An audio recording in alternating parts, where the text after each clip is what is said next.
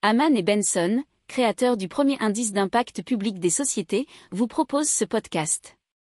Haman Benson.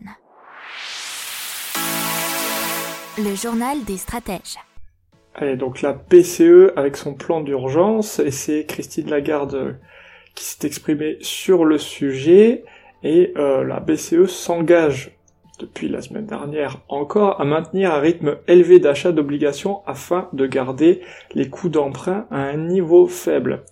Christine Lagarde a aussi déclaré que le programme d'urgence face à la pandémie, le fameux PEPP, ne s'arrêtera pas le 31 mars, ou du moins pas pour le moment, puisqu'il est beaucoup trop tôt pour débattre de ces questions. Euh, elle a fait référence aux achats de titres réalisés donc dans le cadre du PEPP qui est doté d'une enveloppe de 1850 milliards d'euros.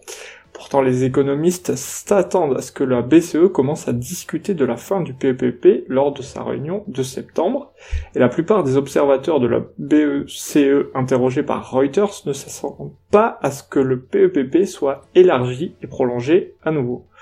Date butoir probablement 31 mars, mais à voir. N'oubliez pas de vous abonner au podcast, mais pourquoi pas aussi à notre newsletter La lettre des stratèges qui est gratuite, vous en trouverez dans les infos de l'émission, mais aussi sur notre site internet Aman Benson Stratégie, rubrique média La lettre des stratèges.